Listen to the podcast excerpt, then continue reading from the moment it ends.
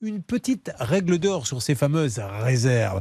Car on est tellement pressé de rentrer dans la maison que des fois on accepte la remise des clés sans rien noter. Il y a des conséquences par la suite. Maître Novakovic. La règle d'or sur RTL. Cette réception de travaux, si je vois quelque chose, combien euh, d'argent est mis de côté, etc., dites-nous tout. La réception est très importante, donc quand vous voyez des faux, vous notez absolument tous les détails, euh, tout ce qui est possible, et quand il y a, enfin, vous- il faut, c'est à vous à évaluer à peu près euh, ce que représentent ces travaux en regardant bien le devis ou le contrat que vous avez signé, et vous refusez, vous ne marchez pas la pression, vous refusez de régler tant que les travaux ne sont pas terminés. Parce qu'il y a le chantage, hein, souvent, on l'a vu, le chantage. Ah, si vous ne signez pas la réception des travaux, je ne reviendrai plus. Alors vous vous dites, ah mince, j'aurai jamais mon appart, donc euh, je vais signer. Et une fois que vous avez signé, c'est terminé. Ah hein. oui, oui, donc euh, vous faites des réserves et vous gardez l'argent, euh, vous bloquez l'argent tant que c'est pas, tant que les réserves ne sont pas levées. C'était Maître Novakovic.